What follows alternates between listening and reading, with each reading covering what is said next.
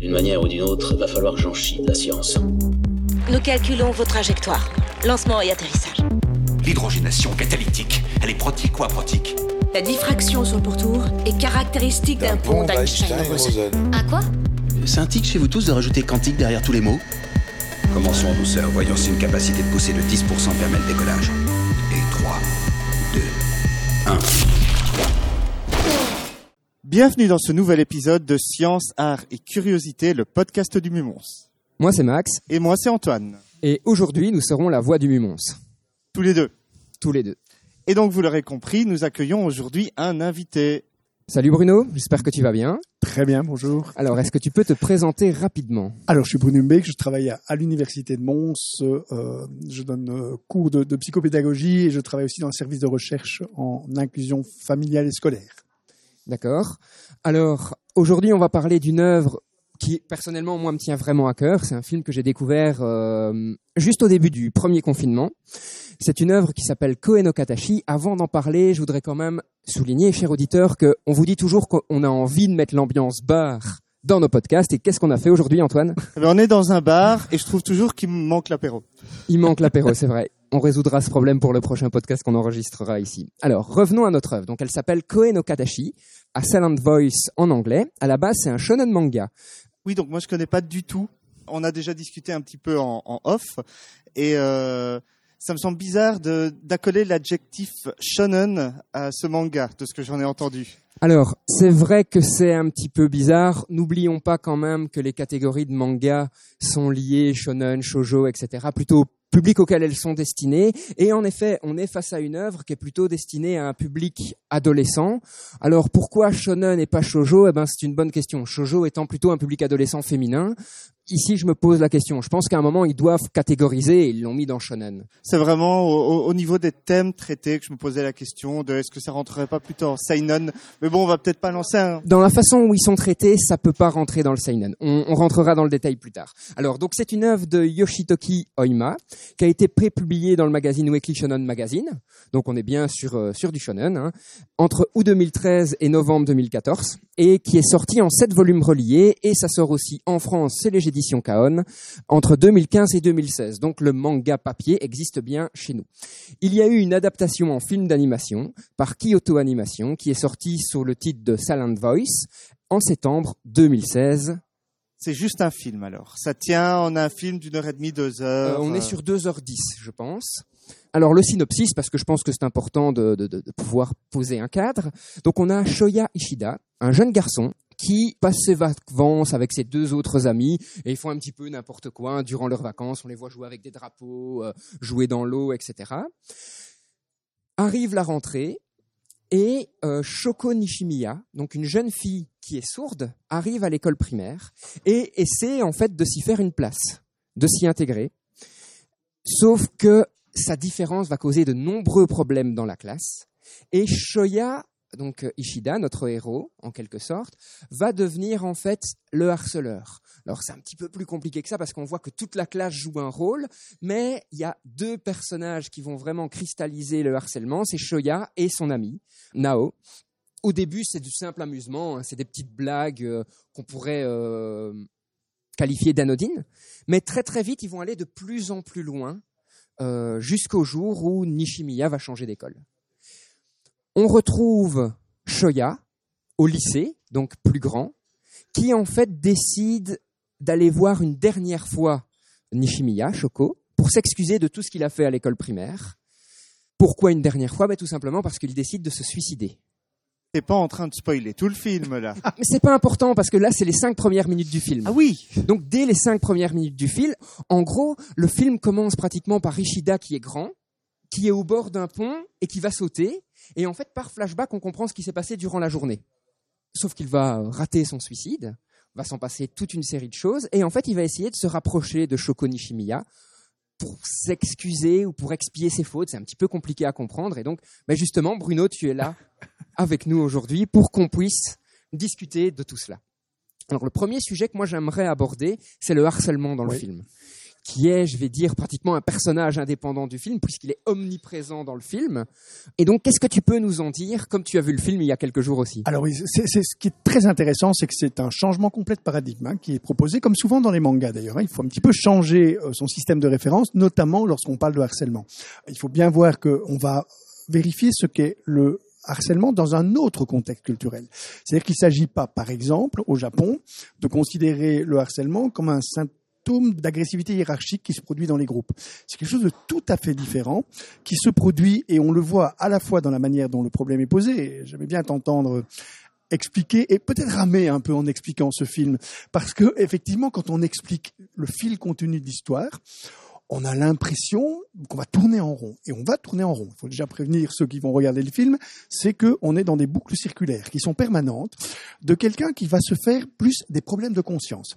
On va pas faire appel au groupe pour expliquer le phénomène du harcèlement, mais à l'individu lui-même qui, à l'intérieur d'un groupe, va devoir construire bah, ce qui est le propre du manga, c'est-à-dire une forme d'épopée, c'est-à-dire une trajectoire individuelle qui se passe en extériorité apparente, hein, puisque c'est un récit bah, de l'histoire de quelqu'un qui a harcelé quelqu'un d'autre, qui va aussi lui vivre du harcèlement d'ailleurs à un moment donné, Tout à fait. hein. mais qui va euh, construire une épopée extérieure en termes de récit, mais intérieure. Une évolution. Il y a une évolution, il y a quelque chose qui est de l'ordre de l'apprentissage. Et donc c'est, comme le manga le suppose d'ailleurs généralement, une manière d'apprendre à vivre avec les autres en respectant la différence, ce qui, dans le paradigme japonais, n'est pas une évidence. En fait, il faut bien comprendre que au Japon, le harcèlement a pris une toute autre forme que dans nos systèmes éducatifs.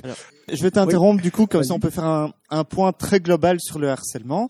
Est-ce que tu peux le définir un petit peu et donc revenir sur bien poser les causes du harcèlement entre guillemets chez nous et au Japon? Alors, l'invariant, c'est que le harcèlement, c'est une forme d'agressivité répétée qui vise à amener l'autre à se soumettre ou à se démettre. Ce- C'est de l'agressivité hiérarchique. hein. Donc ça se manifeste indépendamment de toutes les cultures. Ça se manifeste également chez les primates. hein. Donc euh, les singes vivent aussi des situations de harcèlement pour que l'autre adopte des comportements de soumission ou de démission. En fonction de l'environnement culturel, on va voir des différences se manifester. Un schéma euh, de pensée individualiste dans lequel on va risquer d'être éliminé ou d'être sélectionné, mais individuellement va simuler des formes de harcèlement qui sont des tendances à se regrouper pour agresser individuellement les individus de façon à les éliminer, les amener à se soumettre ou se démettre. Au Japon, on va vous dire attention, là, c'est le collectif qui est important. Le collectif, mais qui doit tenir compte, c'est ça le propre du modèle culturel japonais, du développement de l'individu soucieux du collectif et de son image dans ce collectif. Et donc, on va avoir un harcèlement tout à fait différent qui va se mettre en place. C'est un phénomène qu'au Japon, on appelle le phénomène des hijime. Les hijime, ce sont des, des formes de harcèlement très, très virulentes au Japon. hein. Il faut savoir que c'est un problème national au Japon et ils ont un taux de suicide astronomique par rapport au harcèlement, mais il se manifeste autrement. Une idée des chiffres? Pas d'idée de chiffres, parce que on est dans des pays où les chiffres sont très difficiles à obtenir pour des raisons pas de euh, de l'idée qu'on le camouflerait, hein, sim- mais simplement l'idée que les causes étant parfois multifactorielles, on va pas l'isoler par rapport au problème de harcèlement. Mais ce qu'il faut comprendre, c'est que ce mécanisme fait que si vous rentrez dans une école primaire au Japon, par exemple, il faut savoir que c'est un système très sélectif et que l'idée qu'on va vous donner d'emblée et qui va peser très très fort sur les épaules de chacun, c'est si vous êtes trois, il y en a deux cette année qui vont décevoir profondément leurs parents. Parce que si vous échouez au Japon, vous ne pourrez jamais avoir accès aux hautes écoles qui donnent euh, accès au haut statut. Et donc, évidemment que les études coûtant cher, eh bien, le moindre échec est vécu de manière tragique. Et vous avez un autre phénomène qui se rajoute à celui-là, qui est, ils ont un proverbe qui l'explique très bien, si tu es un clou et que ta tête dépasse, ne t'étonne pas de recevoir le marteau. La différence. Voilà, la différence, la singularité. Et donc, si effectivement on est dans ce phénomène qui, dès que quelqu'un va manifester une différence, et dans ce manga c'est particulièrement évident, on a quelqu'un qui est singulier, qui doit trouver sa place dans un groupe, qui donc manifeste d'emblée une différence, eh bien elle devient très très vite la cible des autres dès qu'on manifeste sa singularité. Et on est là dans une réponse qui est individuelle, c'est un individu associé évidemment à la classe. La classe participe. Et lorsque on essaye de trouver euh, bah, qui est le fautif, qui est le responsable, on renonce très très vite parce qu'on se rend compte que c'est collectif. On identifie quand même quelqu'un qui va devoir faire un examen de conscience. C'est ça le principe même de ce manga, c'est qu'il explique quel examen de conscience va devoir faire la personne harcelante dans l'itinéraire qu'il met en jeu en devenant bah, cette personne qui finalement finit par ne plus pouvoir se, se, voir en peinture au sens plein du terme. C'est-à-dire qu'il est incapable de vivre avec lui-même. C'est ce qui explique que ça commence par un suicide. Hein. Ce que tu expliquais au début, c'est quelque chose qui est inconcevable dans notre cinéma et notre manière de mettre en scène le harcèlement, où on va par exemple proposer en début de film le suicide du harcelé ou la tentative de suicide du harcelé.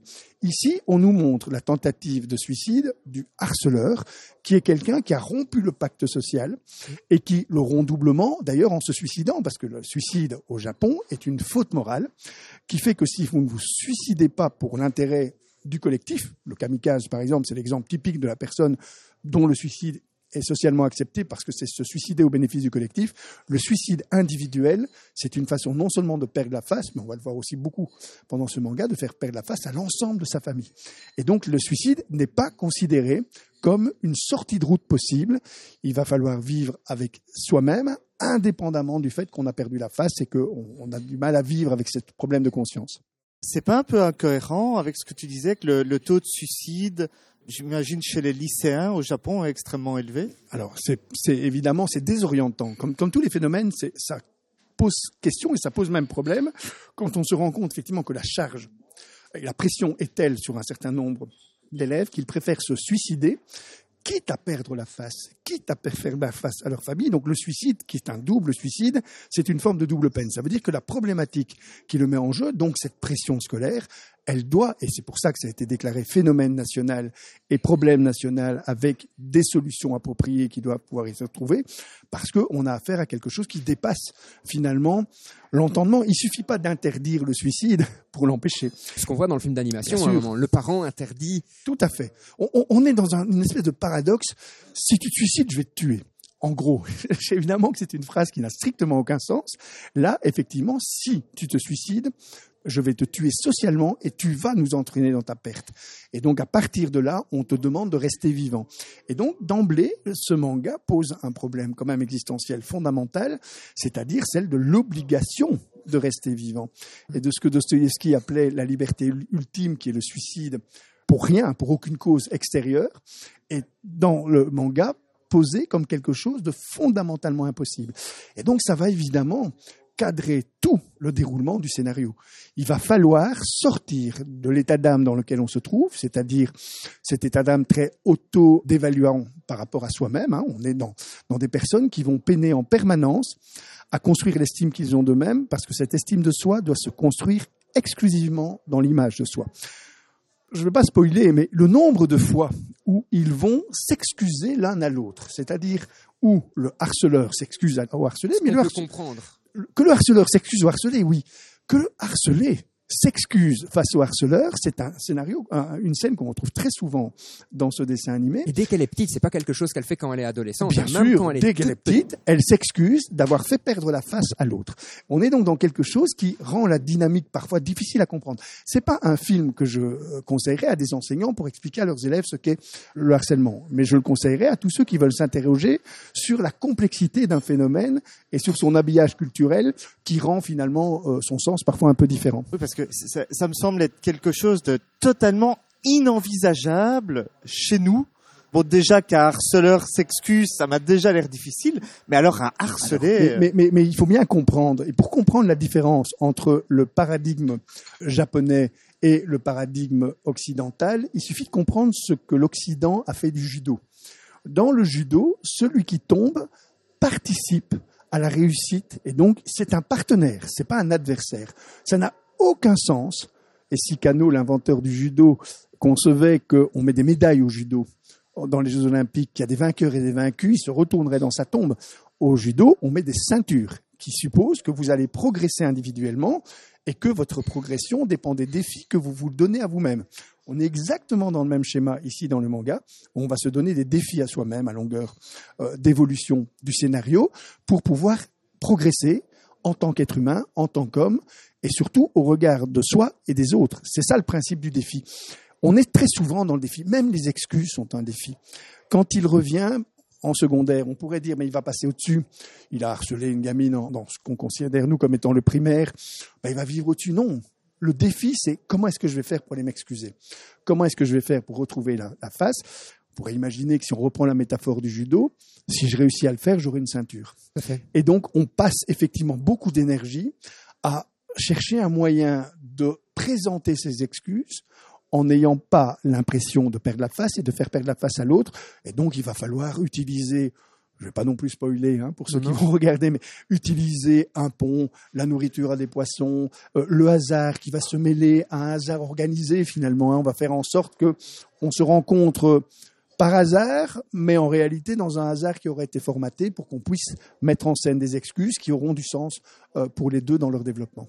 Alors tu nous le disais quand on préparait le, podcast, chez nous, ça fonctionne vraiment de façon très très différente. On peut même parler d'un harcèlement saisonnier au final. Tout à fait.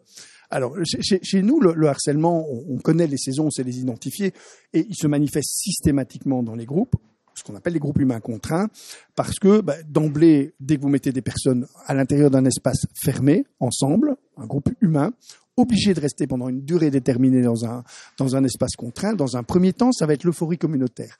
On le voit dans les émissions de télé-réalité, qui sont inconcevables, telles qu'on les met en scène euh, chez nous. Au Japon, c'est pas du tout les mêmes télé-réalités qu'on va retrouver.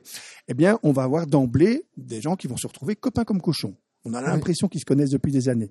Au bout d'un petit temps, c'est ce qu'on appelle nous la basse saison du harcèlement. En septembre, dans nos écoles, il n'y a pas de harcèlement. À partir du mois d'octobre, la mi-octobre, il commence à y avoir ce qu'on appelle les premières secousses émotionnelles.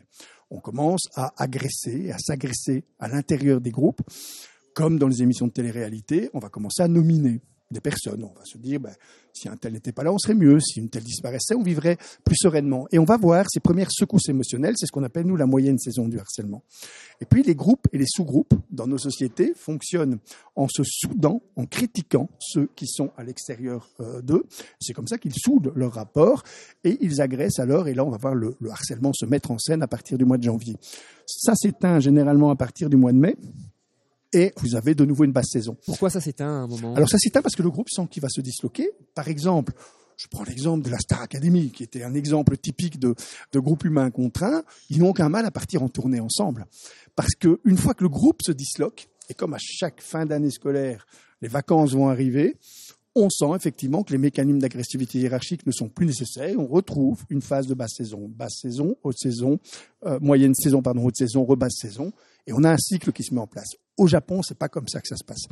D'emblée, au mois de septembre, on est tout de suite dans la haute saison. C'est-à-dire que les suicides, par exemple, qui dans nos pays occidentaux ont tendance à se concentrer autour du mois de janvier, février, mars, chez eux, c'est d'emblée, en septembre. Dès la rentrée Dès la rentrée, on est d'emblée, dès les premiers signaux extérieurs d'originalité manifestés ou de faiblesse, hein, ce qui revient au même chez eux, hein, puisque l'originalité est une faiblesse, eh bien, vous aurez tout de suite des mécanismes d'élimination ou de sélection, pas du tout naturelle, hein, de sélection culturelle pour pouvoir éliminer ceux qui risquent à un moment donné, bah, si un ensemble ne se soumet pas et ne se démet pas, on risque d'avoir une sélection qui devient beaucoup plus compliquée, qui nous implique beaucoup plus. C'est pour ça que ça se met en place très très vite et qu'il n'y a pas de basse saison. On est vraiment très très vite dans un schéma et on le voit très très bien d'ailleurs dans ce manga et dans sa version dessin animé particulièrement.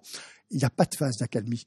On est constamment dans ce registre-là. Alors, ce qui est tout à fait intéressant aussi, c'est que tout ça se passe dans le monde réel. On n'est pas dans le monde virtuel. On n'est pas dans le cyberharcèlement, par exemple. On pourrait imaginer qu'au Japon, étant donné l'hyperconnexion, on est un relais vers euh, les réseaux sociaux. Pas du tout. Le harcèlement direct, physique, réel, se produit d'emblée et avec une intensité constante au fur et à mesure de l'année c'est quelque chose qui est un peu tabou au Japon parce que bon, ça fait quelques années que je n'ai plus beaucoup le temps de regarder des mangas, mais euh, j'ai pas l'impression que ce soit un sujet abordé dans tous les mangas où on a euh, des classes. Alors dans les mangas certainement pas. C'est pour ça que j'aimais bien ce que tu disais en introduction en disant mais est-ce que c'est vraiment pour les filles, pour les garçons, pour les jeunes filles, pour les jeunes garçons? Donc en fonction de la classification dont tu parlais tout à l'heure, c'est la première fois que je vois en tout cas que ça s'adresse aux enfants, aux adolescents eux-mêmes. Et c'est clair parce que ça a été publié Bien dans sûr. un magazine shonen, Tout donc à fait. destiné à ce public-là. Ça, c'est nouveau. Ça, c'est tout à fait nouveau. Et c'est lié à une prise de conscience qui fait que c'était pas un sujet tabou du tout au niveau des adultes. Hein. Au contraire, c'est quelque chose qui est considéré comme un phénomène national qui doit être traité de manière prioritaire par les adultes, même au niveau politique. Hein. C'est-à-dire qu'il faut pouvoir mettre en place non pas comme chez nous des dispositifs qui permettent de prévenir le harcèlement, mais des examens de conscience auxquels on soumet les élèves qui auraient tendance à émettre ce type de comportement. C'est pour ça que ce manga, je vais dire qu'il vient naturellement dans le cours des choses et qui montre d'ailleurs aussi quelque chose d'important. Les adultes ne sont jamais montrés à l'image. Tout à fait. Ils sont suggérés, ils sont entendus. On entend qu'il y a des profs, on entend qu'il y a des enseignants. Ils ont une fonction bah, comme beaucoup dans le, la pédagogie japonaise, de mentor. Ils peuvent éventuellement, vous pouvez vous appuyer sur eux pour évoluer. Mais eux-mêmes n'ont pas de fonction directive. C'est-à-dire que en, en réalité, cette forme d'autorité leur est donnée d'emblée, c'est ça le principe du mentor, de nouveau, pour faire le lien avec le judo, euh, vous saluez vos maîtres. Au judo, vous saluez l'espace. Là aussi, belle découverte aussi pour ceux qui vont explorer ce manga. Il y a des endroits sacrés au Japon. Il y a des rivières sacrées, il y a des endroits où on ne peut pas faire ce qu'on veut. L'école est un lieu sacré. En tout cas, en primaire. En primaire, c'est un lieu sacré dans lequel on ne pénètre qu'avec le respect du haut lieu, le respect dû à l'enseignant, et donc vous avez une forme de mentorat naturel, mais qui donne l'impression effectivement que vous allez faire un développement individuel de votre conscience en vous appuyant sur un mentor, mais ça dépendra de vous. Et donc, vous avez beaucoup de responsabilités, ce qui explique que quand vous perdez la face, ce n'est pas la faute de votre prof, c'est votre faute à vous. Ici, dans, en Occident, si on échoue, ben, c'est la faute du prof, très souvent, qui a mal enseigné, qui n'a pas su allumer le feu, qui n'a pas su euh, remplir le vase en fonction des pédagogies, on le dira différemment. Au Japon, c'est inconcevable de penser les choses de cette manière-là. Le mentor est quelqu'un qui a été désigné comme ayant des qualités qui permettent de livrer un enseignement, de mettre la situation d'apprentissage en situation telle que bah, celui qui n'est pas capable d'en profiter, c'est quelqu'un qui est insuffisant. Le harceleur est profondément responsable de ce qu'il met en jeu, et donc on va faire appel à sa responsabilité.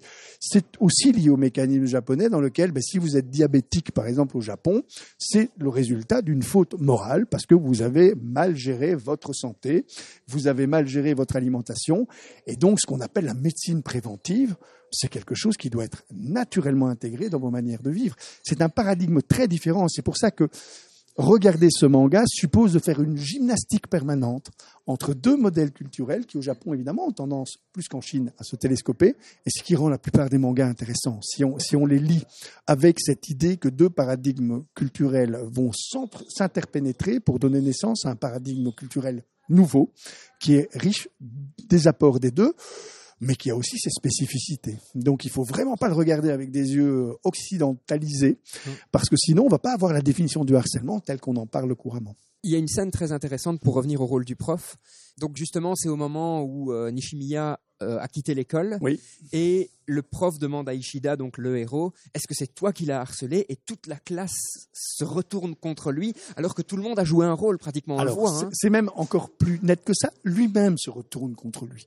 C'est-à-dire qu'il n'y a pas de résistance au-delà de la surface, hein, de dire euh, non non c'est pas moi, c'est vous aussi, etc. Mais l'examen de conscience est sollicité d'emblée dans nos structures, on va chercher une forme de culpabilité, je vais dire collective, et on va travailler, par exemple, sur la contagion émotionnelle pour que l'ensemble de la classe prenne conscience de ce qu'elle a produit en générant un harcèlement, qui est un phénomène traité par le collectif, dans le collectif. Ici, on centre sur l'individu qui résiste à peine. Tout à fait. Hein. Et qui accepte à ce moment-là de dire je dois, à partir de maintenant, faire un cheminement. Je ne vais même pas dire un travail sur soi-même, parce que ça, c'est une mission occidentale. Il ne s'agit pas de faire un travail sur soi-même en allant voir un psy, par exemple. Il s'agit de faire un cheminement spirituel. Et c'est très clairement celui-là, un cheminement spirituel qui commence par l'idée de mourir, qui s'interdit cette idée de mourir, parce que le suicide est tout de suite oblitéré comme étant attention, ça c'est pas une porte disponible.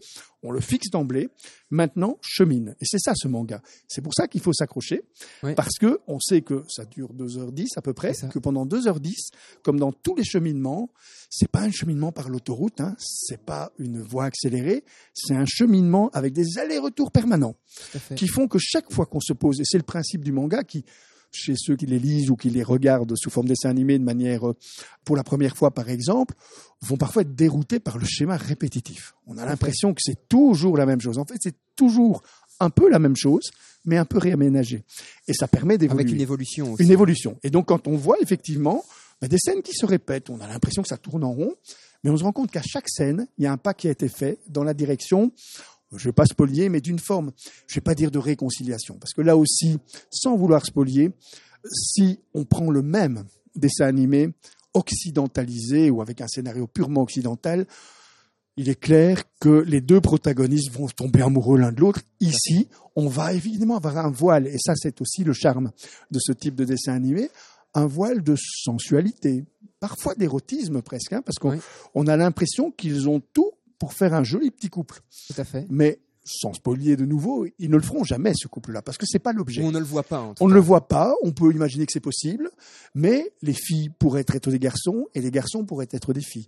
On n'est pas dans un cinéma genré euh, tel que nous on pourrait l'imaginer. On est dans des rôles qui d'ailleurs pour certains vont s'interchanger la petite fiancée de l'un est en réalité, le petit fiancé est en réalité sa petite sœur. Et donc vous aurez des tas de mécanismes comme ça d'ambiguïté qui montrent que ce harcèlement n'est pas une affaire de genre, mais une affaire de euh, conscience humaine. Essentiellement, on peut interchanger les rôles, chacun devra faire le même cheminement qui est celui de la prise de conscience éclairée de ce que l'on est par rapport aux autres, quand surtout on veut terminer sa vie de toute façon sans avoir perdu la face face aux autres. Ça, c'est vraiment quelque chose de terriblement important. Alors il y a un autre personnage aussi que le prof qui s'appelle Kawai, une, jeune fille, qui est en fait un personnage moi qui m'interpelle pas mal dans le film parce que tout au long du film, elle va toujours tenir le même discours, elle n'a jamais rien fait.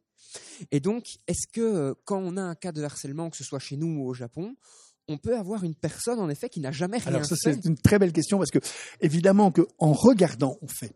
C'est pour ça qu'on parle pas de spectateur dans le harcèlement, on parle de spectateur. Dès qu'on est témoin, on va authentifier. Alors évidemment que dans ce paradigme-ci, dans lequel l'agressivité hiérarchique est moins nette, en fait, dans, nos paradigmes, celui qui regarde une situation dans laquelle des dominants écrasent des dominés, il participe à l'écrasement du dominé et à l'adoubement du dominant. Ici, on est dans une situation beaucoup plus ambiguë. Ça veut dire que j'ai pas participé ni dans un sens ni dans l'autre, dans cette espèce de bah, de schéma où, les coupables ne sont pas désignés directement, mais ils vont flotter en permanence. Hein. Vous avez des amis sur lesquels vous pouvez vous appuyer, mais sans compter complètement sur eux. Euh, c'est pas du tout euh, une amitié qui va vous permettre de vous en sortir, comme on pourrait l'imaginer aussi dans nos sociétés individualisantes. On est dans une société collective dans laquelle on vous dit le monde est complexe. On peut s'appuyer sur personne parce qu'on ne doit jamais compter que sur soi pour faire ce cheminement intérieur. Et donc vous n'aurez jamais, par exemple, un copain fort, un ami fort qui va vous aider à vous en sortir. Vous aurez un copain de circonstance, quelqu'un qui va vous amener non pas à vous en sortir, mais à vous réfléchir. C'est-à-dire qu'il va servir de miroir pour vous. Et ce petit personnage qui n'a jamais rien fait, ah ben c'est un miroir pour tout le monde. Parce que ce qu'il dit, c'est pas j'ai rien fait, c'est est-ce que tu es sûr de n'avoir rien fait? Et toi, est-ce que tu es sûr de n'avoir rien fait? Et en réalité, en posant j'ai rien fait, il questionne est-ce que vraiment vous n'avez autour de lui rien fait? Et donc c'est pour ça que bah, c'est le principe même des personnages secondaires, c'est qu'ils sont là pour servir de miroir aux autres et de miroir aussi au spectateur qui va se voir dedans et qui, à un moment donné, se dit mais je suis qui? Moi, je suis plus celui qui aurait été agressé, celui qui aurait été l'agresseur. Et est-ce que dans un, un schéma comme celui-là, je peux considérer à un moment donné que quelqu'un est suffisamment à l'extérieur pour dire je n'ai vraiment rien fait? Ça me trotte dans la tête depuis cinq minutes, donc je vais la placer je repense à cette fameuse expérience. Alors, je ne sais pas si elle est réelle ou imaginée avec les rats. On met un groupe de rats et on finit par avoir quelques-uns qui sont les dominants, quelques-uns qui sont les dominés, et puis les solitaires. Et que si on prend les dominants ensemble, on va, réavoir une ségrégation. Est-ce que cette expérience est réelle? Est-ce qu'il y a un parallèle? Alors, elle est réelle et elle est même plus que réelle, elle est statistiquement démontrable. C'est-à-dire que systématiquement, c'est pour ça que les chiffres sur le harcèlement, il faut toujours s'en méfier. On va toujours vous parler de chiffres qui tournent autour de 10 à 15% de harceleurs, 10 à 15% de euh, harcelés et une espèce de, courbe de Gauss avec la masse flottante entre l'ensemble. Ça ne veut strictement rien dire. En fait, il y a 100% de personnes concernées par la dynamique de harcèlement. Vous avez 15% dans un groupe qui va se comporter pour dominer ce groupe et 15% qui va accepter plus facilement le rôle de dominer. C'est exactement la même proportion qu'on retrouve dans des sociétés animales et c'est une constante. Donc si vous reprenez les dominants, ils vont remettre en place cette forme de courbe de Gauss simplement. Un dominant n'est pas fait pour enfin un dominant ne reste pas dominant toute sa vie en fonction de la situation, ça peut changer. Exactement et c'est ce qui explique d'ailleurs que les harceleurs et aussi un exemple qu'on va voir dans le dessin animé, peuvent devenir des harcelés. L'inverse est exact aussi, parce qu'en fonction de la situation dans laquelle on va vous mettre, votre rôle de dominant va peut-être se transformer à un moment donné en statut de dominé ou inversement. vite dans le film d'animation. Voilà, des dominants qui deviennent des dominés ou des dominés qui deviennent des dominants. On voit ça dans le courant de l'histoire. Tout dépend de la situation. C'est pour ça qu'on ne parle pas de harceleur et de harcelé, mais de situation qui provoque du harcèlement et que vous en aurez toujours. C'est aussi quelque chose d'intéressant à analyser par rapport à un dessin animé qui nous fait faire un saut culturel de, de cette dimension-là. C'est que le harcèlement, quelles que soient les formes pédagogiques que vous allez mettre en place, vous en aurez toujours parce qu'inévitablement, il faudra que les dominants, les dominés, et que le jeu de pouvoir se manifeste. On peut imaginer qu'il y a que dans les dictatures qu'il n'y en aura pas, parce que là, vous allez figer les rôles et vous allez centraliser le pouvoir et il n'y aura pas de jeu de pouvoir. Mais dès qu'on va être dans quelque chose qui évoque des principes démocratiques, mais le Japon le fait aussi, hein. on n'est pas dans une dictature, on est dans quelque chose qui est une autre forme de démocratie, et l'école va évidemment mimer cette autre forme de démocratie, vous aurez des jeux de pouvoir. C'est pour ça que ce qu'on doit faire dans les écoles, c'est vrai au Japon, et c'est ce qu'ils sont en train d'essayer de faire, et c'est aussi vrai chez nous, ne pas dire le harcèlement n'existera pas, on va le contrôler et le supprimer, mais on va en contrôler les effets négatifs pour qu'ils ne génèrent pas de souffrance, y compris la souffrance morale des harceleurs. C'est pour ça que ce dessin animé, c'est quelque chose qui est intéressant à regarder entre adultes, je dirais, et pas nécessairement à donner en pâture à des enfants comme ça sans explication, parce que ce qui est important, bah, c'est que les adultes se rendent compte que le harceleur, c'est pas une position facile à tenir et c'est difficile de faire cette gymnastique mentale puisque dans notre tête à nous, le harceleur c'est un salaud qu'il faut sanctionner. C'est pas si simple en fait. C'est pas plus facile à tenir chez nous qu'au Japon du coup? Le harceleur Oui. Ah non, il faut savoir par exemple que si je prends, ça c'est les recherches qui le démontrent, si je prends la trajectoire d'un harceleur et la trajectoire future d'un harcelé, si je suis le père du harceleur, j'ai plus de raisons de m'inquiéter. Sa trajectoire sociale ultérieure est probablement beaucoup plus déficitaire que celle du harcelé y compris dans sa vie personnelle. Donc la vie personnelle et professionnelle est beaucoup, beaucoup moins souhaitable dans ce qu'elle va euh, provoquer, simplement parce que si vos neurones miroirs ne sont pas stimulés, vous n'aurez pas d'empathie.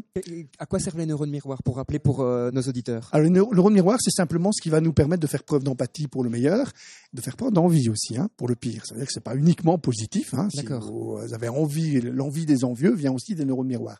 Et vous allez les stimuler d'une manière telle que vous allez, par exemple, dans les jeux de pouvoir, les manifester pour contrôler l'excès de puissance qui peut être associé au pouvoir. Si vous ne le contrôlez pas, si vous bloquez vos neurones miroirs, votre pouvoir, vous allez le manifester avec une puissance excessive parce que vous ne tiendrez pas compte de ce que vous faites subir à celui qui, qui, doit subir ces manifestations de pouvoir générées avec autant de puissance. Et donc, on va tous être amenés dans des démocraties à tempérer nos manifestations de pouvoir ou nos prises de pouvoir et la puissance. Et il faut qu'on soit sensible pour cela aux émotions que l'on génère quand on prend le pouvoir. Y compris, par exemple, en se moquant de quelqu'un. Hein. Si je me moque de quelqu'un et que tout le monde rigole, je suis en train de prendre le pouvoir, je fais souffrir quelqu'un si je bloque mes neurones miroirs au nom du fait que j'ai le droit de me moquer que finalement on m'a éduqué dans l'idée que si tu es un dominant, il est tout à fait normal que les autres, tu puisses les prendre comme objet de sarcasme, d'ironie, de, dérision.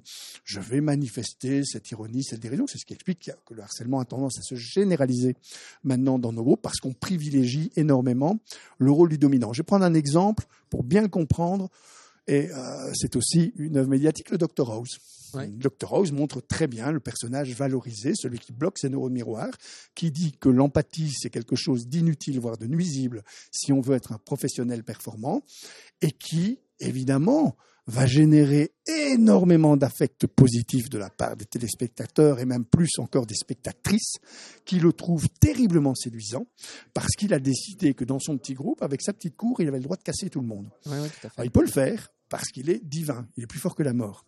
Si, imaginez, trois feuilletons de suite où tous ces patients meurent, tout le monde va dire mais il est odieux ce type. C'est ça le principe du statut divin qui vous permet de mettre en scène ce qui pose problème sur le plan humain. Et donc, évidemment, des petits doctorats miniatures, il y en a tout plein dans nos euh, écoles. Des gens qui s'imaginent effectivement qu'avec le pouvoir qu'ils ont, le charisme qu'ils ont, ils sont poussés par le groupe à en faire de plus en plus. Quand vous dites le doctorat, il est génial, vous avez des tas de femmes qui sourient. Moi, quand je le fais dans des conférences, il y a systématiquement des gens qui ont un grand sourire. J'en prends une à témoin, je dis, c'est vrai, il est génial, je suis d'accord avec vous, c'est un mal dominant, donc c'est normal que vous soyez séduite par lui. Mais vous admettrez avec moi que c'est un salaud. Et là, la personne sourit encore plus. Votre capital de séduction va être augmenté par la virulence de vos agressions. Mmh. Bah, c'est ce qui se passe dans nos sociétés. Ça se passe aussi au Japon, mais dans un angle différent, puisqu'on est aussi dans la démission et la soumission. Mais une soumission qui est codifiée, très fort. Hein. ça vaudrait la peine dans, dans le dessin animé de compter le nombre de fois où il se salue avec respect. Oui, euh, il n'arrête pas de se saluer. Alors, il faut savoir qu'au Japon, plus vous vous abaissez, plus vous donnez à l'autre un statut supérieur au vôtre. Donc, vous avez codifié les rapports de domination. Et là, on est vraiment à celui qui va se baisser le plus bas en réalité, mais en se baissant très bas, on fait perdre la face à l'autre. Et donc, il faut à ce moment-là sortir de ces jeux d'échange entre le dominant et le dominé. C'est ce qui rend ce manga aussi. On voit la scène entre les deux mères à un moment, sans dire dans quelle situation, puisque là, c'est une situation quand même assez importante dans le film. Mais euh, c'est le même registre, hein, c'est-à-dire qui prend le pas sur l'autre et qui surtout va veiller à ne pas faire la perdre la face à l'autre. On peut pas imaginer un doctorat au japonais. Euh, c'est absolument inconcevable. Parce que, évidemment, quand vous soignez votre euh, patient, vous avez une forme de gratitude par rapport à lui parce qu'il a guéri et qu'il vous avait permis d'être le médecin que vous êtes. Et donc, vous aurez un rapport médical qui n'est pas du tout celui qu'on a d'un patient, un docteur qui sait, avec un patient qui ne sait pas. Et le docteur, et le médecin au Japon, médecine chinoise, il est responsable dans tous les cas de votre mort. Il n'est payé que s'il vous maintient en vie. S'il ne vous maintient pas en vie, c'est qu'il y a eu une faute quelque part. Et vous, en tant que patient, vous êtes responsable de votre santé. Donc on est dans des paradigmes très différents, qui ne vont pas euh, permettre de juger avec les mêmes prismes, même si les mécanismes qu'il y a derrière sont des mécanismes d'agressivité hiérarchique dans un cas comme dans l'autre. Oui, j'essaye de me passer en revue euh, quelques mangas comme ça, et oui, j'ai l'impression que souvent le dominant, c'est un peu le méchant de l'histoire dans les mangas. Alors c'est le, le méchant, ça c'est dans le paradigme où nous on va avoir une tendance à classer les, gentils et les méchants. Dans ce dessin animé, c'est impossible de décider qui est gentil, qui est méchant. Oui, je parle des, des, des, des mangas. Plus, Alors on va parler plus de héros négatifs. Un héros négatif, c'est-à-dire quelqu'un qui va devoir faire un cheminement pour se transformer en autre chose que ce euh, qu'il est au départ. Et donc c'est effectivement quelqu'un qui dans notre paradigme à nous, pourrait être un méchant. On imagine Star Wars chez les Japonais, Darth Vader fait un long épopée en tant qu'examen de conscience. Évidemment que pour nous... Ben, il le fait aussi chez nous, mais il est rapide. il est très rapide et très fulgurant. Il n'y a pas un film centré là-dessus. Et voilà, mais, mais, un manga pourrait très bien prendre en charge tout ce cheminement qu'il a fait de façon très fulgurante dans Star Wars. Et donc on a ces registres qui se, se mettent en place, mais qui supposent quelque chose qui est de l'ordre du chemin. L'important, c'est le chemin. Il faut bien comprendre qu'à l'origine de la culture asiatique, c'est pas Platon et Aristote qu'on retrouve, c'est Confucius et Lao Tzu. Et ce sont des personnes qui vont en permanence, sur tous les modes, vous dire que l'important, c'est le chemin. C'est pas la vérité qui existerait en dehors de vous et qui pourrait être transmise par un médiateur qui serait un dieu ou quelque... C'est le cheminement que vous allez faire en direction de quelque chose qui vous révèle à vous-même. Et donc, on est dans des consciences éclairées. On est dans des paradigmes très différents. Et c'est pour ça que les mangas sont fascinants, parce qu'ils sont le choc de deux modèles culturels qui produisent quelque chose qui déroute ceux qui les regardent. Prendre l'exemple d'un manga que tout le monde connaît, le manga sur le foot mis en scène par des Japonais, c'est toujours le même scénario, strictement le même au point que ça peut lasser, c'est-à-dire un match, un match qui tourne mal pour le collectif, et un individu qui a une espèce d'illumination, qui fait son épopée, c'est son épopée dont on va parler, et qui va faire, va transformer le match, donc qui va donner, apporter au collectif par sa transformation individuelle, mais qui est un chemin intérieur essentiellement. Alors, revenons un peu justement en Occident. Et si un prof qui nous écoute ou euh, un parent qui nous écouterait euh, voit une situation de harcèlement, que ce soit pour son fils ou un ami de son fils ou, ses élèves, qu'est-ce qu'il peut faire exactement pour ne pas avoir ce rôle qu'on voit dans le film Alors, tout à fait. de professeur complètement détaché? Je vais affiner encore la question. Je serais curieux dans les deux sens parce que bah, j'ai un gamin de 5 ans qui n'a pas tendance à se laisser faire qui n'a pas tendance à agresser non plus. Et on s'est posé la question, c'est déjà pas facile d'avoir un gamin harcelé, mais comment on réagit quand on a un gamin harceleur je Et donc, comment on réagit? Est-ce qu'on peut avoir des conseils pratiques face à toutes ces situations? On est prof, on est parent, etc. Dans nos paradigmes, ce qui est important de savoir, c'est que les écoles doivent être outillées. Surtout éviter de dire ce que suggérerait d'ailleurs ce dessin animé. C'est pour ça qu'il il ne peut être regardé qu'avec des précautions par un parent. Fais un cheminement intérieur, débrouille-toi. On doit pouvoir dire à son enfant, c'est plus ton problème, c'est notre souci. C'est l'institution qui va mettre en place des réponses et n'essaye pas de répondre par toi-même. Parce que si tu essayes de le faire, tu vas être surpris par un phénomène qu'on connaît tous, c'est-à-dire que tu n'y arriveras pas. Si vous êtes agressé par plus fort que vous, soit parce qu'ils sont plus nombreux, soit parce qu'il a euh, une autorité hiérarchique, vous allez vous retrouver dans une situation où votre cerveau va se bloquer. C'est-à-dire qu'en gros, votre cerveau étant votre meilleur ami, il va éviter d'aller chercher, par exemple, de quoi faire preuve d'esprit de répartie. Et vous allez vous retrouver trois jours ou trois semaines après à dire j'aurais dû dire ça. Pourquoi je lui ai pas dit ça?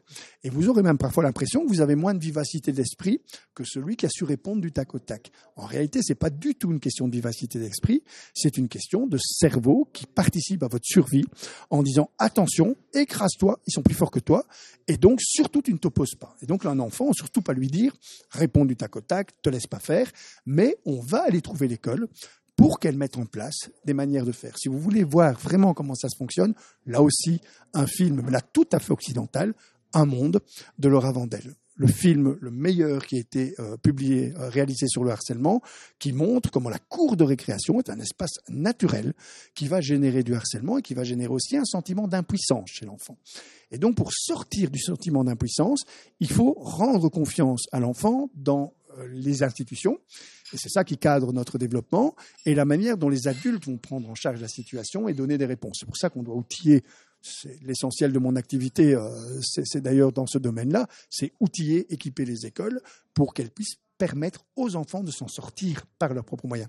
Oh, évidemment, si je suis parent d'un enfant japonais, je ne vais pas réagir de la même façon parce que là, je vais lui dire on va te trouver un mentor qui va t'aider à te développer pour que tu puisses trouver en toi la force d'éclairer la conscience des autres. Et donc, on est dans des paradigmes différents.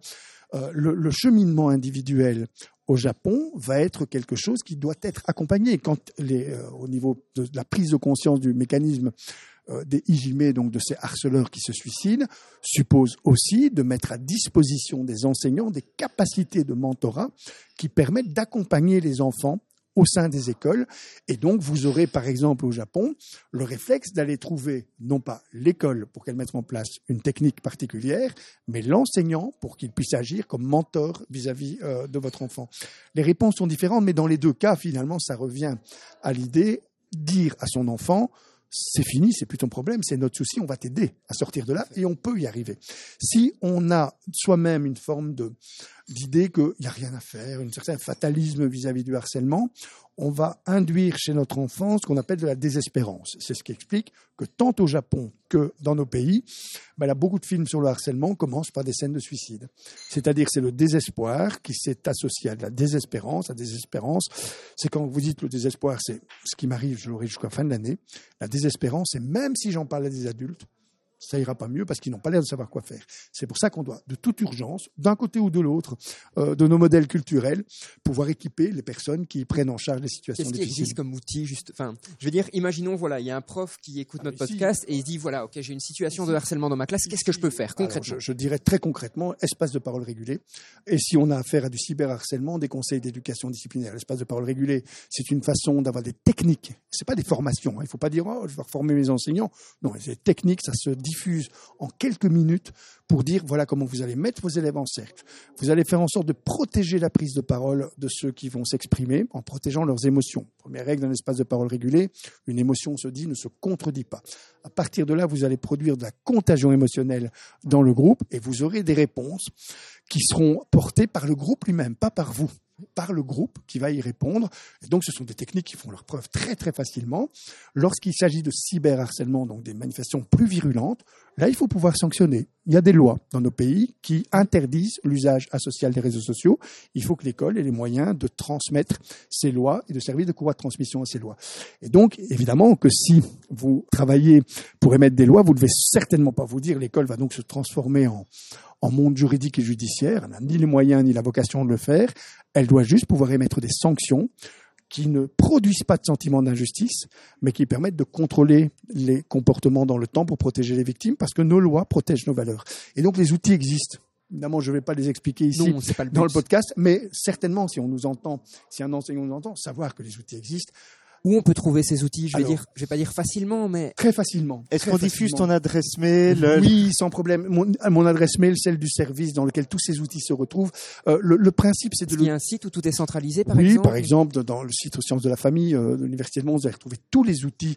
Il y a des livres, hein, notamment euh, le harcèlement, prévenir, agir, réagir, etc., qui vont permettre d'aller chercher ces outils de manière économique. Je pense qu'à notre époque, on ne peut plus, si on est enseignant, directeur d'école, s'estimer démuni face au harcèlement. Les outils existent, mais il faut se donner les moyens d'aller les chercher. C'est pas compliqué, ça va très vite. Et j'insiste sur le fait que ce sont des techniques, pas des formations. C'est ça. formations, c'est un processus lent. Ça s'acquiert très facilement. Ouais, c'est ça, ça s'acquiert très facilement. C'est un peu une recette de cuisine entre guillemets. Alors, mais oui, mais même pas de guillemets, on peut les retirer. Euh, c'est quand, quand j'ai un enfant harcelé en, en- qui vient me voir, un enfant, un adolescent harcelé, je vais pas lui dire, écoute, tu vas attendre que la fédération de Bruxelles ait équipé toutes les écoles pour que tu t'en sortes. Sinon, il va se désespérer, ce pauvre enfant. hein. Si je lui, je lui dis, par exemple, donne-moi le nom de quelqu'un en qui tu as confiance. Et il trouve toujours quelqu'un en qui ils ont confiance, mais ce en quoi ils n'ont pas confiance, ce sont les outils dont Oui. la personne dispose. Et donc, donne-moi euh, le nom, moi je vais l'outiller, et je téléphone, ça me prend 10 minutes pour diffuser, par exemple, la technique des espaces de parole réguliers auprès de l'enseignant. Je peux vous assurer que je n'ai jamais eu un enseignant qui m'a dit, monsieur, on s'en fout. Simplement, ils disent, mais qu'est-ce que je fais si ça va pas? Et là, je donne mon numéro de portable pour que Pour une interaction. et ils n'ont généralement pas besoin parce que c'est un processus naturel qu'on enclenche, qui est celui de la circulation de l'empathie au sein de la classe. Et donc, ce sont des techniques qui existent. Évidemment que euh, si j'avais à faire et si j'habitais au Japon, j'en devrais utiliser d'autres techniques puisque le modèle est différent. Mais c'est pour ça d'ailleurs que, pour revenir sur euh, le sujet qui nous préoccupe, c'est vraiment un, un manga que je conseille à tout le monde, mais avec des yeux qui sont ceux d'une réflexion continue sur un changement de paradigme. Il ne faut pas l'utiliser par exemple, un enseignant qui montrerait ce manga à ses élèves pour expliquer le harcèlement et la manière dont il se produit et de la manière dont on peut y mettre fin à l'intérieur de nos écoles occidentales risque à un moment donné d'être complètement Une perdu. rupture entre les, Rupture les complète. processus. Mais c'est terriblement intéressant pour pouvoir se poser des questions avec un angle différent qui n'est ni meilleur ni pire, qui est juste différent. Et c'est ça ce que permet d'ailleurs souvent l'immersion dans des dessins animés comme les mangas, qui est quelque chose que j'encourage beaucoup. Alors, on voit aussi qu'un autre élément du film, c'est le suicide. hein. Le sujet va être abordé plusieurs fois dans, dans le film. Pour revenir justement aussi à notre société euh, occidentale, imaginons qu'un prof ou un parent détecte des signes. Je ne sais pas si c'est voilà, à toi de nous dire ce qui est possible et pas possible de détecter, mais comment on peut l'aider? Alors, je pense que des, des signes de suicide, malheureusement, et c'est d'ailleurs la question qu'on me pose systématiquement dans les conférences, notamment quand elles sont données à la direction des parents, il faut savoir que tous les parents avec lesquels je suis en contact, qui ont eu un enfant qui s'est suicidé, se reconnaissent tous dans l'idée qu'aucun n'a vu quoi que ce soit. Le parent ne voit rien, surtout dans le cyberharcèlement. Ce sont généralement, vous savez, il y a un point commun entre tous les enfants, les adolescents, les adolescentes qui ont suicidé. J'ai, leurs photos dans mon bureau parce que j'ai fait un grand poster avec les photos que les parents m'ont, m'ont confiées. Il y a un point commun entre toutes ces personnes, c'est qu'elles sont terriblement belles. Ce sont de très belles jeunes filles, de très beaux jeunes, euh, jeunes garçons. C'est des dominants contrariés. Et l'autre point commun, c'est que leurs parents n'ont rien vu venir parce que c'est des êtres solaires qui ont été éteints. La situation la plus typique, c'est deux meilleurs amis qui se sont disputés. Et puis l'une d'entre elles a été rejetée en marge du groupe. Et puis toute la groupe s'est jetée contre elle et l'a incendiée sur des réseaux sociaux qui jouent alors un effet euh, de détonateur et d'amplificateur tel que la personne s'est sentie complètement anéantie. Et donc on ne voit rien. Donc ça, il faut bien le dire, on ne voit rien. Et c'est très culpabilisant pour les parents, c'est très culpabilisant pour les enseignants. Il y a très peu de temps, j'étais face à un enseignant qui me dit, je suis sans doute la dernière personne avec mon collègue à l'avoir vue vivante. Euh, je l'ai vu sur son banc, je voyais bien quand même qu'il y avait quelque chose qui n'allait pas. J'ai voulu lui parler, et puis vous savez comment ça se passe dans l'école secondaire, vous avez le prof suivant qui vient, vous partez, et puis euh, elle dit j'ai pas fait, puis euh, j'ai pas eu l'occasion de le faire parce qu'elle elle s'est suicidée pendant le week-end. Il dit j'arrive pas à vivre avec ça. Évidemment, on ne sait pas voir, et donc il faut bien dire aux enseignants on ne sait pas voir. aux parents. On ne sait pas voir, donc il faut se donner les moyens d'entendre. Ça veut dire qu'il faut avoir des endroits dans lesquels on entend ceux qui sont en difficulté parce qu'ils peuvent prendre la parole. C'est ça un espace de parole régulier, hein, c'est rien d'autre que ça. Et donc il faut surtout permettre de parler. Surtout éviter évidemment ce qu'on voit dans le dessin animé parce que le suicide a un statut particulier au Japon Tout à fait. et que le suicide égoïste, qui est opposé au suicide altruiste, c'est-à-dire en faveur de la collectivité, est tellement dévalorisé qu'il devient double mort, mort sociale et mort physique. Et donc, si vous vous suicidez, vous faites un tort énorme à l'ensemble de votre famille, vous perdez la face, vous faites perdre la face à l'ensemble. Et donc, la prévention du suicide, si je suis un parent japonais, on le voit d'ailleurs à l'œuvre dans le manga, c'est si tu t'es tenté de te suicider, je vais t'engueuler violemment parce que mon Dieu, comment t'as pu faire un truc pareil Pour nous. euh, pour nous. Et donc, vous êtes dans quelque chose qui est de l'ordre de la perte de la face. Et donc, c'est pour ça que euh, là aussi, les solutions proposées dans le manga sont évidemment pas applicables dans nos, dans nos sociétés, dans lesquelles nous, on va être attentif à la souffrance psychologique qui a provoqué la tentation suicidaire et la prise en charge de cette souffrance psychologique. Au Japon, c'est tout à fait différent. Chacun est responsable de sa vie et est responsable du fait de rester en vie. C'est vrai pour la santé physique, c'est vrai aussi pour la santé mentale. Super. Alors, on le voit, on a parlé de choses qui sont pas toujours très très chouettes et qui sont difficiles à, à écouter ou à entendre. Est-ce qu'il y a une note quand même positive Ah, il y en a dans beaucoup. le film? Il y a énormément de notes positives et c'est un film qui est positif comme les mangas peuvent l'être. Il y a- Il y a d'abord une poésie de fond. Les images sont très jolies, sont effectivement, ben, comme on le voit dans les mangas très souvent, hein, avec des décors qui sont des décors à la japonaise, hein, au sens plein du terme. Donc, on a l'impression d'une vie très violente dans une espèce d'existence douce dans son décor. Et donc, on n'est pas dans un film agressif. Et c'est pour ça qu'on peut parler de notes positives, parce que là aussi, on va arriver, je ne vais pas parler de réconciliation, je ne vais pas spoiler, mais on va arriver à des formes de conciliation, qui montrent que le vivre ensemble, dans toutes les cultures, il est ce qu'on recherche. On recherche par des voies différentes, mais on cherche toujours à vivre ensemble parmi les autres, et surtout, à faire en sorte que le vivre ensemble, c'est pas une façon pour moi de trouver ma place parmi les autres, mais pour moi de donner une place aux autres. Et là, c'est une vraie leçon qu'on peut prendre dans ce type de manga, c'est qu'il utilise beaucoup d'énergie, le héros, le contre-héros ou, l'anti-héros, appelons-le comme on veut, non pas pour trouver sa place, mais pour donner une place à ceux qui l'entourent. Et ça, ce sont des leçons terriblement intéressantes qui montrent que finalement, l'altruisme et ce que je n'appelle pas l'égoïsme, mais l'égocentrisme, sont des espèces de dialectiques qui vont avancer constamment ensemble. Si je suis attentif aux autres, je vais me développer correctement. Et si je me développe correctement, je serai en mesure d'être attentif aux autres. Et on est clairement dans cette espèce d'échange continu entre l'un et l'autre. On n'est pas dans un film négatif. Hein. C'est pas un film sombre qui montre la face obscure de l'être humain, mais la complexité d'une existence humaine à l'intérieur d'un décor qui montre que la vie peut s'écouser paisiblement. Ça, c'est le principe de tous les mangas où tout a l'air très lisse, où on est dans une forme de ligne claire. Il n'y a pas d'ombre hein, dans les dessins, c'est le principe du manga. Mais il y a des ombres à l'intérieur des individus qui vont devoir faire des cheminements. Et ces cheminements doivent amener à la conscience éclairée. Donc passer d'une espèce d'ombre interne à quelque chose qui est tout à fait lumineux. Et on termine de manière quand même très très lumineuse. hein, il faut quand même le dire. Au-delà de toutes les thématiques abordées, hein, j'ai l'impression que ce film aussi a un- une leçon qui est intéressante, c'est la complexité des relations humaines. Il, il nous montre à quel point une relation qu'on ne croirait pas pouvoir exister de façon saine, entre guillemets, donc harceleur-harcelé, peut se développer et fait. amener à quelque chose qui construit les gens. Alors c'est pour ça que c'est pas seulement intéressant, c'est édifiant. C'est-à-dire quand on regarde un, un- un manga, on se dit mais tout ça est effectivement en ligne claire. Donc on a l'impression que c'est à la limite simpliste, mais en même temps ce cheminement arrive effectivement à éclairer les consciences de l'intérieur et donc cette ligne claire qui est apparente a priori, elle devient dans un second temps. C'est pour ça que les gens ont tendance à se réfugier, notamment au Japon, dans les mangas, mais aussi dans nos cultures euh, sociales. Ce sont des gens qui lisent de manière solitaire. Un manga se lit seul, généralement, ou, se, ou se consomment seul, même le dessin animé, mais qui construisent seuls leur trajectoire qui le mène vers les autres. Et donc, on n'est pas dans un endroit qui enferme. Ce que j'adore regarder, c'est les espaces où on vend les mangas et où vous avez des gens qui viennent seuls, hein, effectivement, et puis qui échangent à l'intérieur à propos des mangas qu'ils sont en train de choisir les uns avec les autres. On est donc dans des espaces qui tendent effectivement à ouvrir vers la collectivité, mais à partir d'un cheminement individuel et personnel. Oui, j'avais envie de, faire part d'une petite chose euh, parce que ça, je suis en train de regarder Cobra Kai. Alors, je ne sais pas si vous les avez vus. Moi, je les ai tous vus, oui. Euh, bah, sur un sujet beaucoup plus occidental, du coup, vu qu'on est aux États-Unis.